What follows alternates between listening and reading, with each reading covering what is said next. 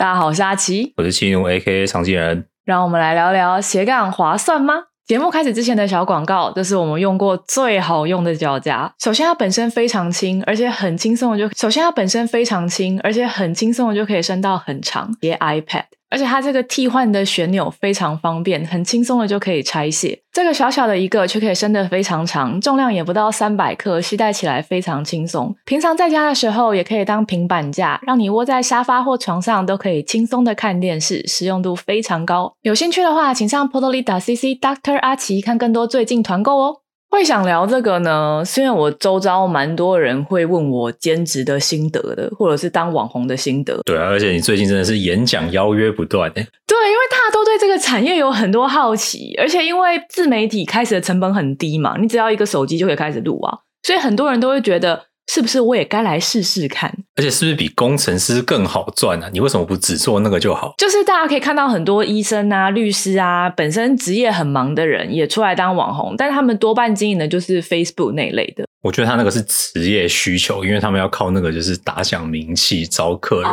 但我觉得经营粉砖跟经营 YouTube 还是很不一样的，就是粉砖要付出的 effort 相较低很多。大家应该看过很多大 YouTuber 会抱怨说，其实要经营一个 YouTube 频道，你要付出的劳力呀、金钱成本都非常高嘛。但是如果做起来的话，网红当然是一个收入不错的工作啦。所以我也知道很多人网红这一块经营起来之后，就把正职给 quit 了。好像很少人像我们这样就继续兼职下去的。所以，我们今天就来聊一下网红跟工程师这两个工作哪一个比较划算好了。占职业哦，也不能说占职业啦。我觉得是这两个工作它本身有很多冲突的地方，然后。然后我觉得大家在入行之前有一些事情可以想清楚。我们先讲网红好了。我其实一开始会当 YouTuber，就是因为看起来经营成本很低嘛。我只要一只手机就可以开始录啦，我好像不用付出什么时间，就随便录录我的生活分享，好像就可以开始赚钱，是吧？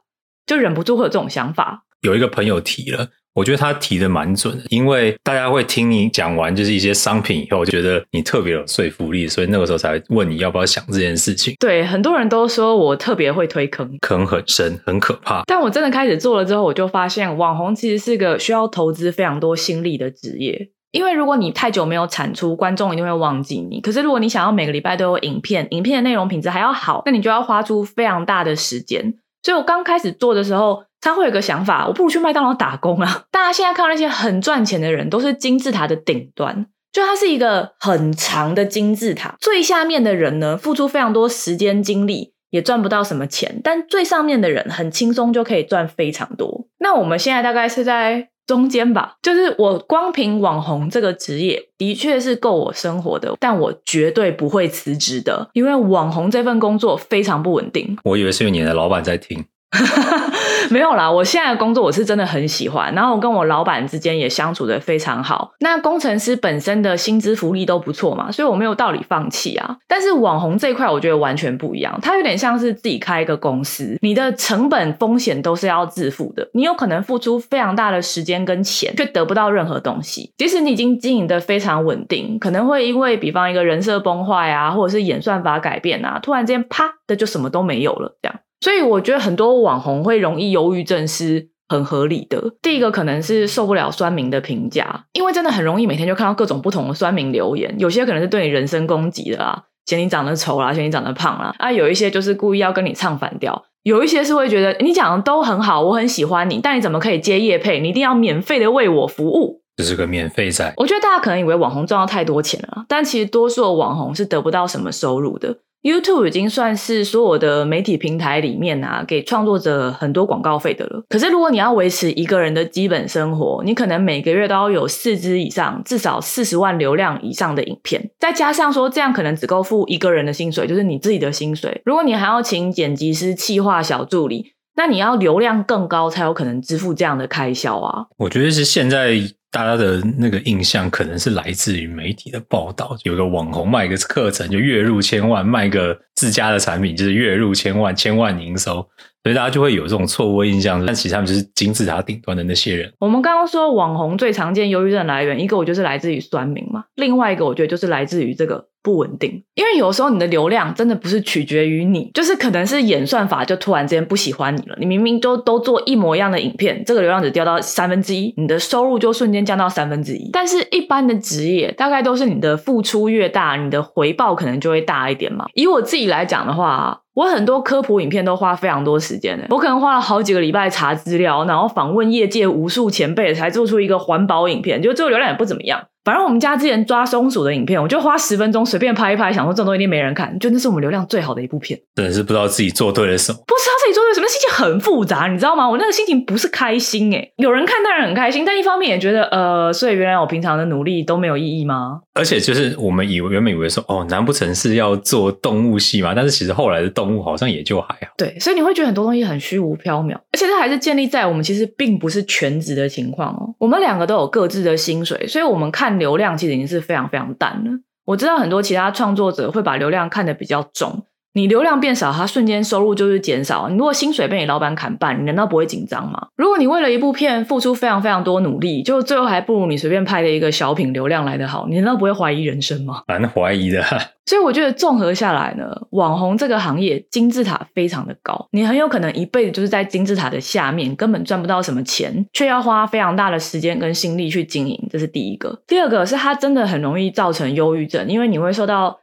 各方面有道理没道理的批评之外呢，你本身的努力跟最后回报很容易不成正比。第三个是真的很不稳定啊！你可能本来做的好好的，突然之间被演算法唾弃，或者是因为什么事情被演上，突然之间就没有办法继续做这一行了。那这个时候你该何去何从？所以我觉得网红是一个表面看起来光鲜亮丽，实际上很辛苦又不见得能得到回报的行业。相比之下，工程师就很稳定，就是你好好念书，好好的从学校毕业，大体上都可以找到一个不错的工作。如果你进了好公司呢，原则上薪水都不会差到哪去，所以算是。回报率比较高的，它像是一个非常非常扁的金字塔。的确有非常少人呢，可以做到 CEO 什么，就真的赚很多钱。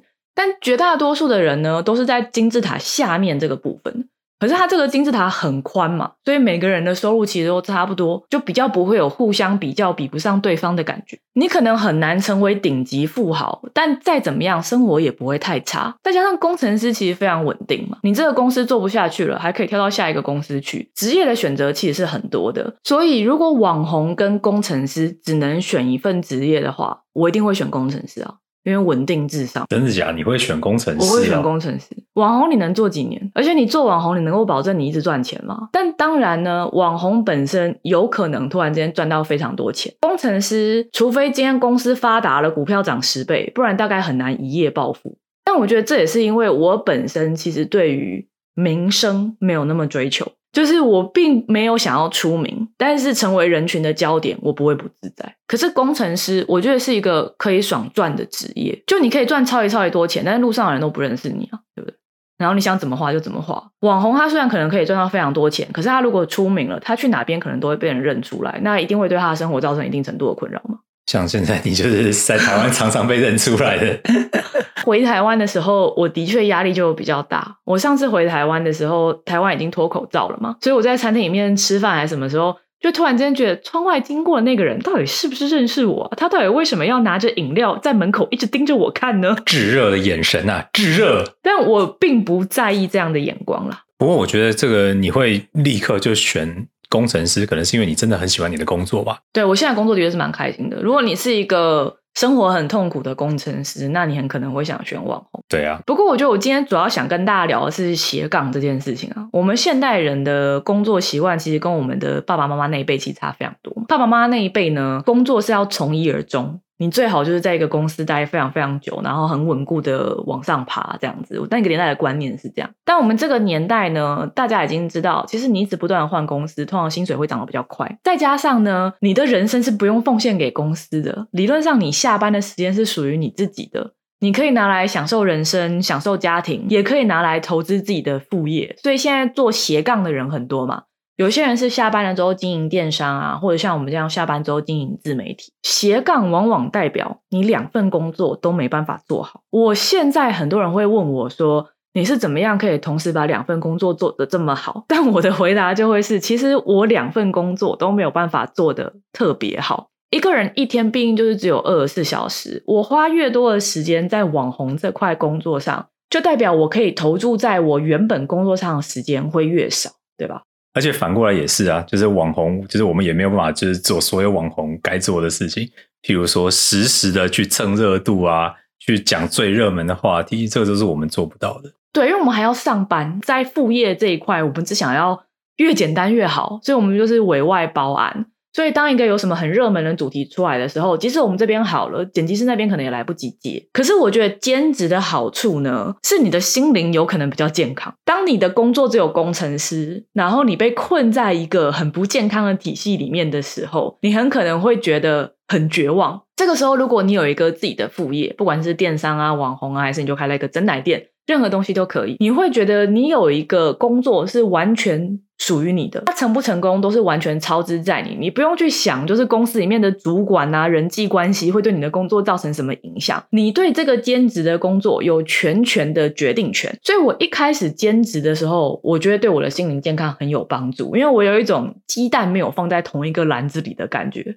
我觉得这个工作是对我的帮助，是可以放下一些工作上其实不是很重要、没有真的要现在完成的事情。对，所以我一开始觉得像我这样兼职有两份工作非常好。我有工程师带给我的稳定性，可是我有做网红这份工作带给我的快乐，算是开拓视野吧。你可以做很多你自己觉得有兴趣的事情，你不用去配合别人想做什么，而且有一种投资自己事业的感觉。但是后来我就发现，我好像也有忧郁症。我现在好非常多了，我觉得我现在完全没有忧郁症。但是我在去年的这个时候，就是我刚从印度回来的时候。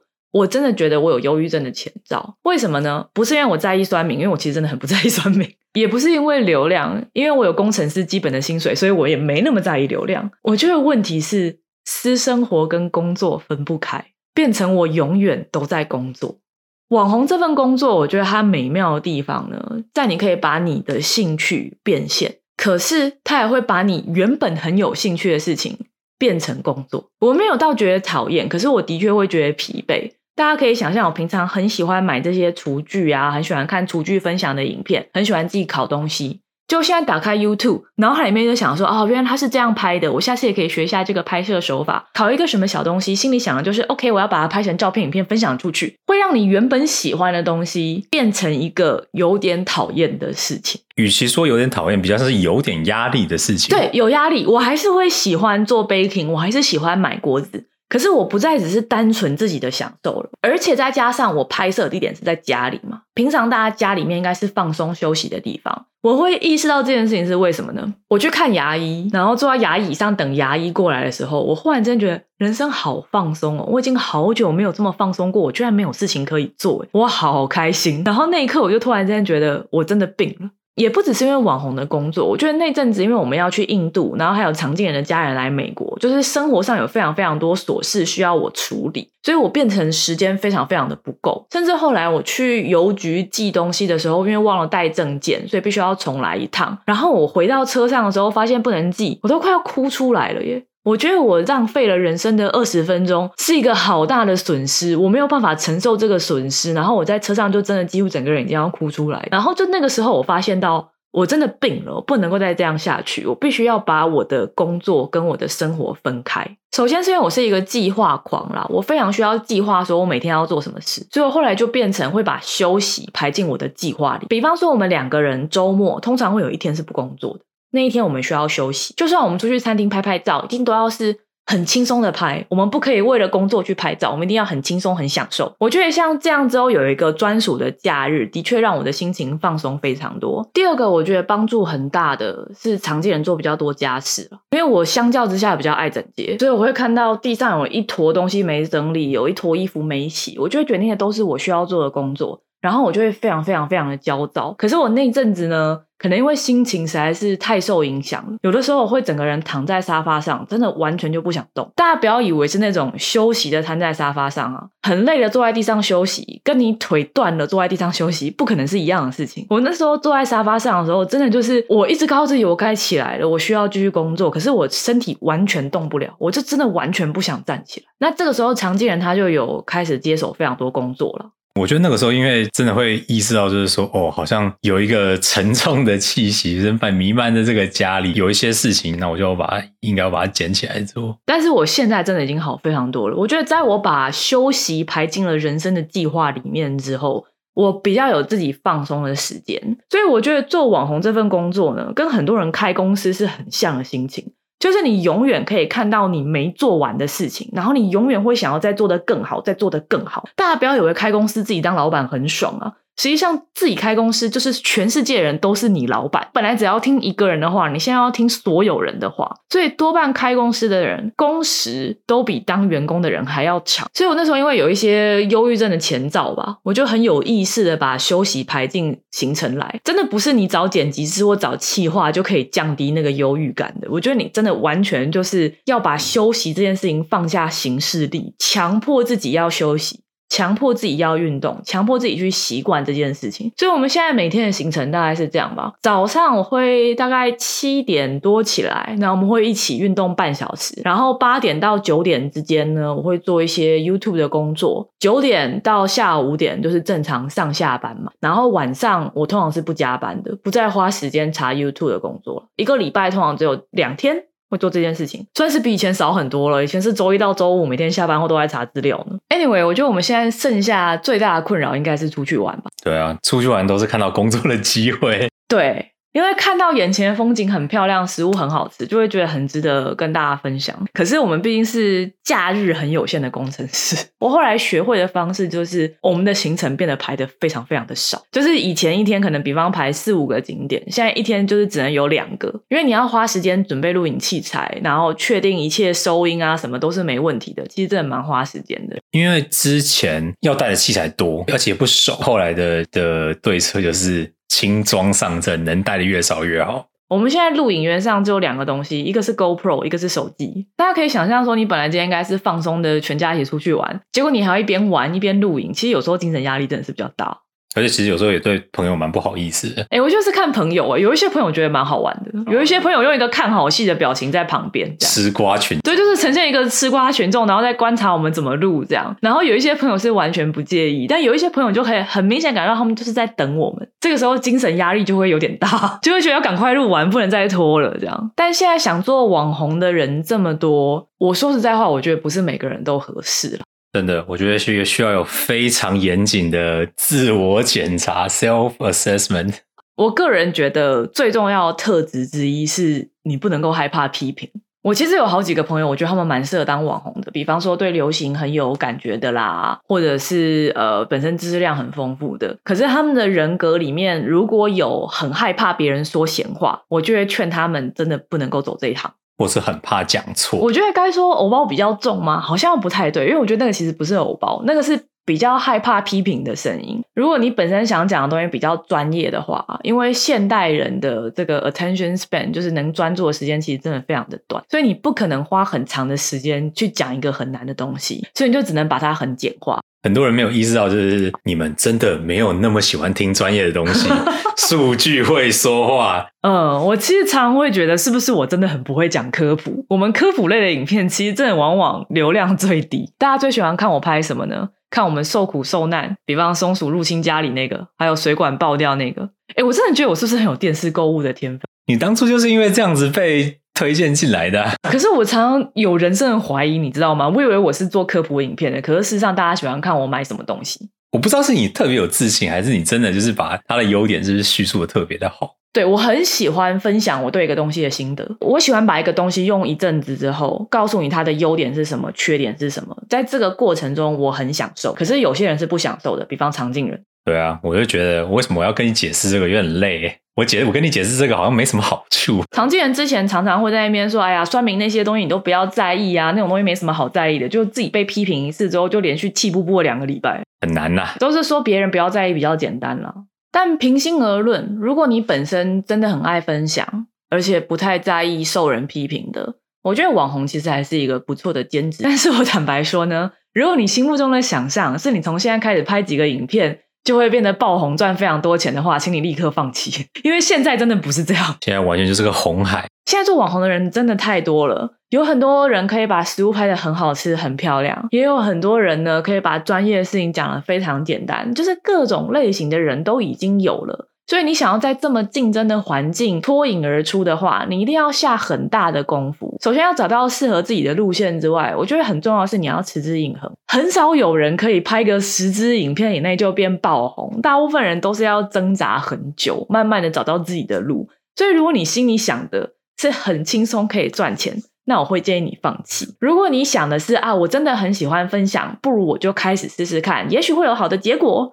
对，就是真的不要多花太多的 effort 来做这件事情，要不然心里的压力真的会很大。没错，很多经营社群平台的人会说，最好的就是你没有人设，而且你很享受你分享的东西，你每天做这些东西就是很快乐，然后呢就是真实的自己。我觉得这样是最好的，这样才能够走得长久。像我就觉得你就是真的是完全就是做自己，因为你其实你之前个人的。Facebook 就会写很多东西啊，你只是把同样的内容移去一个就是更多人看到的场域，然后像在那个像是如果譬如说分享卖东西好了，这也是就是你在譬如说在跟朋友吃晚饭啊，就是你也会是滔滔不绝，就是讲个没完的。我在当网红之前就是个很喜欢推坑朋友的人，如果朋友最后有下单，我就会觉得很有成就感。自己没有赚钱，但你就觉得耶，我推荐他买到一个适合他的东西了，我好开心哦！我推荐了一个东西，他用了很适合，我开心，他开心。是啊，而且就是他们的确是会就是说，哎，你你讲那个真的很好，很好用。你不觉得会有成就感吗？我不知道，不是我卖的，是你卖的。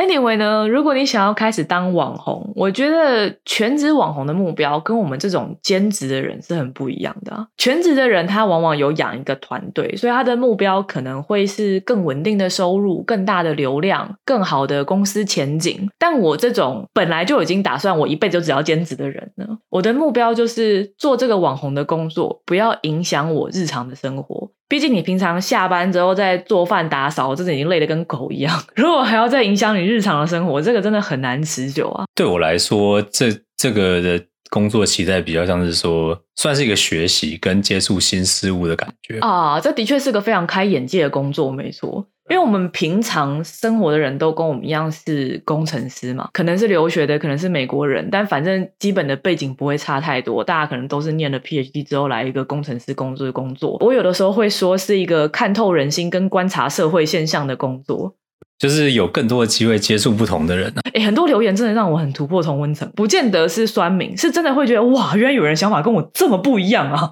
我第一次认知到这件事情，这样。然后经营久了之后，你也会觉得哦，有一种。观察社会现象的感觉，原来大家是这样想的，原来这个社会上有这么多不同的声音，其实我蛮喜欢这个感觉的。简单一句话就是，眼界会变开阔。我觉得自己的。